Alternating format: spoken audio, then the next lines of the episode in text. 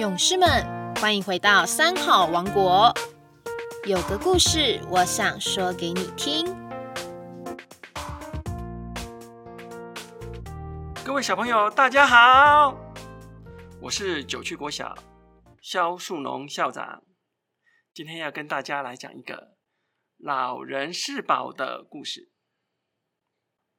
有一天，佛陀在舍卫国对比丘们说。恭敬老人是有好处的，不曾听过的事可以清楚了解，名声远扬，受到有智慧人的尊敬。弟子们异口同声地说：“佛陀，您时常恭敬父母老人，是我们的模范呐。”佛陀回答：“不但是今天。”我很久很久以前就恭敬父母还有老人了。接着，佛陀为了让弟子们了解他过去恭敬的因缘，于是讲了一个故事。很久很久以前，有个叫弃老国的国家，这个国家有一条很荒谬的规定。凡是老人，都要将他驱逐到远方抛弃，不可以养在家里，因为国王认为，哎，老人是多余的，既不能做事，又浪费米粮，所以国中触目皆是身强力壮的年轻人，再也看不到一个老人。有一位大臣，父亲年老了。如果依国家的规定是要驱逐出境的，但是他很孝顺，不忍心父亲流放山林，就偷偷的瞒着亲友，挖了一个地窖，把父亲藏在那里奉养。他的孝心感动了天神。一天，天神化身在宫殿中。手上抓了两条一模一样的蛇，恐吓国王说：“你们要是能分辨出谁是公的，谁是母的就好了。如果不行，你的国家七日后就要灭亡。”一转眼，天神不见了，留下两条蛇在国王的宫殿上。国王好懊恼，就和群臣商议。可是大臣们也分不出谁是公的，谁是母的，于是只好昭告全国，重金悬赏。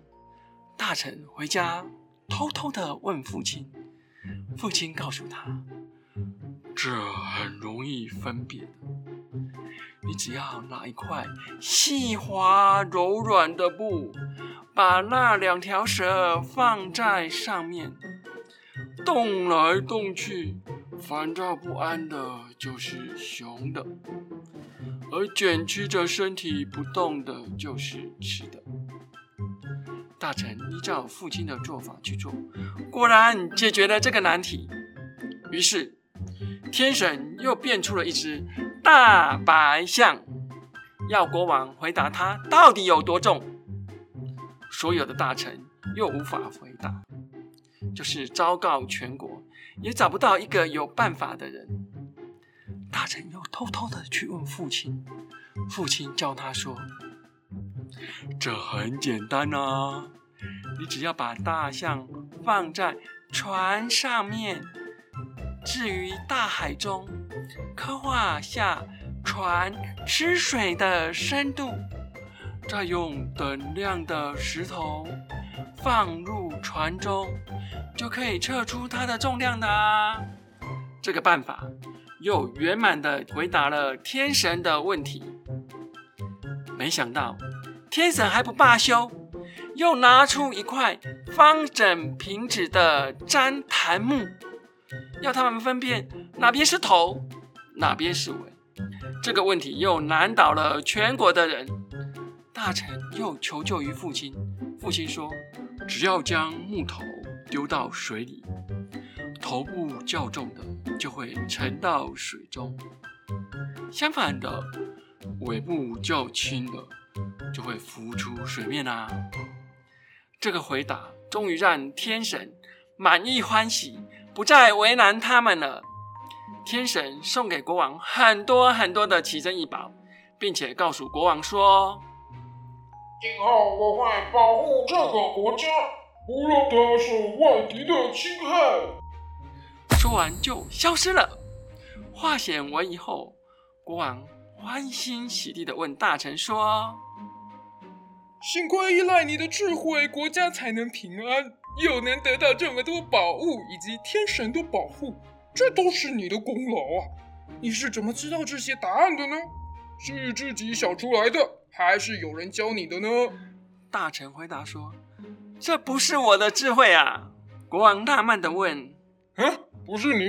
那谁想出来的？”大王啊，你必须赦免我的罪，我才敢说啊！国王说：“那就算今天你犯了万死不赦的大罪，我也会原谅你的。”更何况只是小小的过错，哼，你就说吧。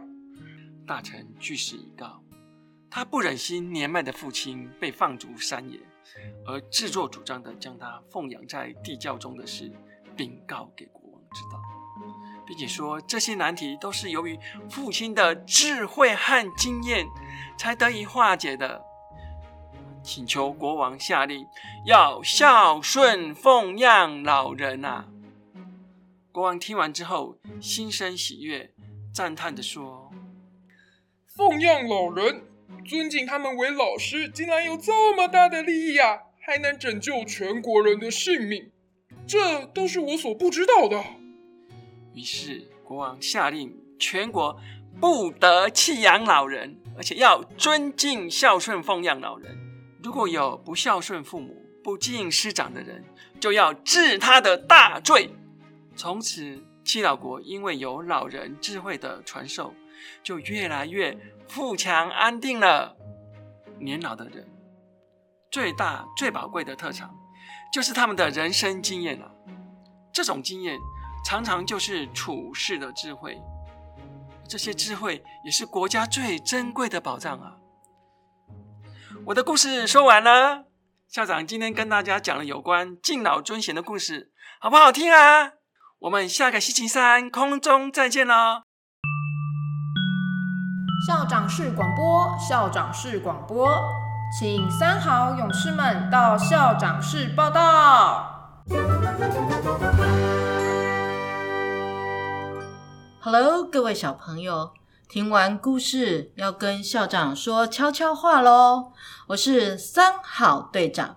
今天我们来到校长室，来听听看苏农校长有什么悄悄话想要跟我们小朋友说哦。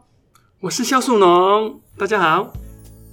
嗯，校长，你有曾经在职场上还是生活上有跟老人家得到什么特别他们经验的传授？这样子，就是说，像就是我妈妈她小时候家里是开干妈店的，所以呢，他们。就有很多老人家的智慧，比如说那些罐子啊，人家来买好几瓶的米酒啦，还是那种瓶瓶罐罐的东西，他们就是会用草绳把它绑一绑之后，就拎着就这样走，有没有？是，对对对。还有像哦，我记得我外公阿公他在咬那些呃比较流质的东西，还是糖啊什么的，他竟然。不是拿一个塑胶的那种罐子或者什么，它不是哦，它是拿一个贝壳。对我印象很深刻，很漂亮那个大大贝壳的那个壳啊，它是用那个去产那个糖给别人的，给人家的。对，所以我就觉得，哎，他们那个年代其实都会利用生活中很多呃可能随手可得的东西，他们就这样子在废物在利用，其实很环保。小智，对，所以我就觉得，哎。这个就是老人的智慧。其实我我分享职场的故事好了。其实，在学校里面，年纪大的老师们、家长们看到，其实都会有一点点排斥。比如说，开学的时候，哇，是一个年纪大的老师带着这个班，他们觉得说，啊，隔壁班是一个年轻的老师，这年纪大的老师会不会会不会表现的比较不好？然后就会有一些的抱怨。可是，当真正学生遇到了问题，例如说早上来吐了一地，或者是说心情不好，嗯一直哭闹的时候，我们发现在解决问题的时候，呃年纪大的老师有经验，他知道该怎么去解决。比如说吐了，他马上就去请他请请其他小朋友先离开，然后马上处理这个班级，然后把地擦得干干净净的。啊，像年轻老师就不知道该怎么处理，就一个接一个闻到味道，全部就吐光光了。所以就有经验还是很重要的。虽然他在体力上，他可能没有像年轻老师那么那么可以去很做出很活力、很青春的事情，但是我觉得教学它就是一个经验，这是一个分享。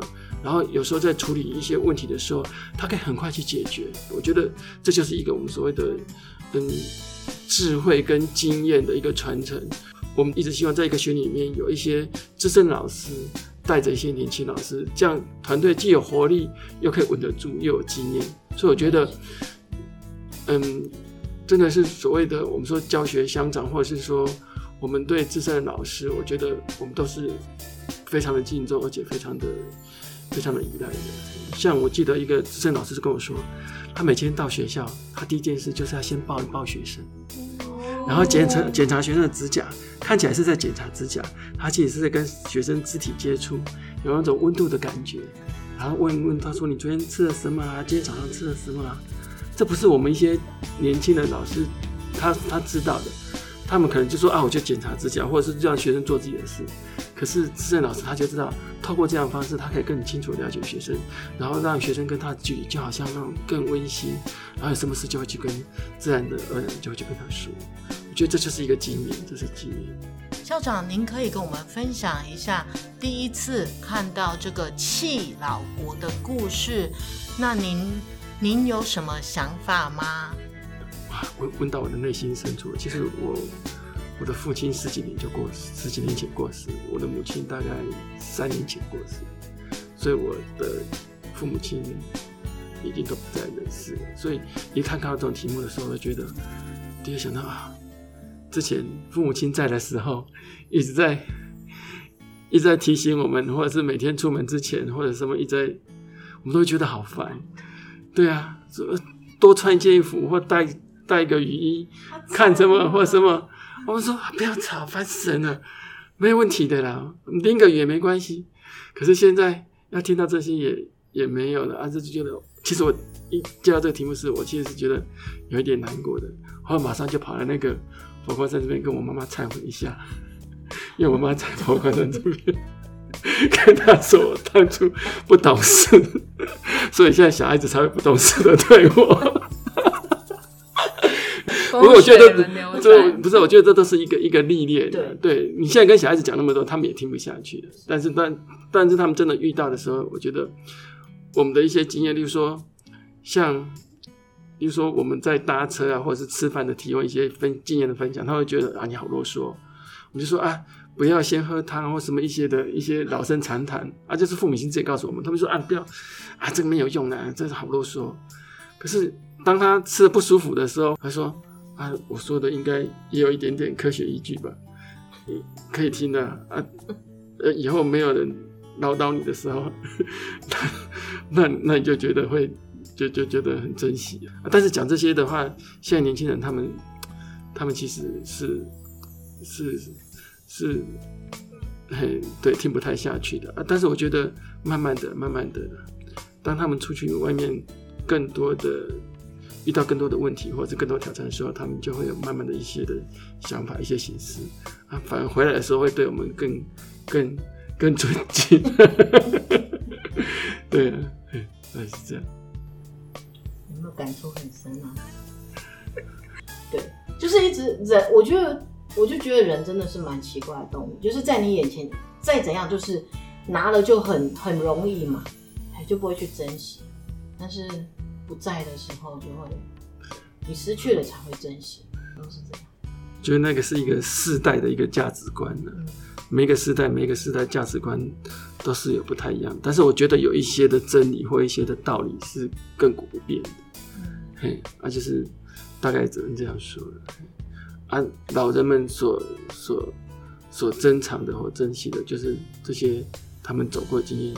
就是我爸爸经常说，他吃的也比我吃的饭还多。我们后来才想到这个，这是有道理的。我们昨天在讨论，有一些想说，哎、我们就是真的就是有讲过讲到这一句话，对对对对对对啊！但是实际上会觉得每次听到这个，心里就会 always，你哪讲他怎样哈，你可能得肾脏病还是怎么样？对啊，对，那他们只是要去表现说，他们其实他们都走过这些，经历过，只是在不同不同的时时空环境里面。刚刚听完校长的故事，哇，真是令人感动啊！那我们这边最后还有一个问题，但是我不是要问校长哦，我想要问问各位三好勇士们：如果你是大臣的爸爸，或者你是住在弃老国的老人家，当国王遇到困难的时候，你愿意帮助这个国家吗？各位三好勇士们，想想看，或者呢，可以跟你的朋友、跟你的父母亲讨论一下。欢迎大家可以到佛光山文教基金会的 FB 来留言给我们，让我们知道你的想法哦。有个故事，我想说给你听。三好勇士们，我们下周三再见喽，拜拜。拜拜。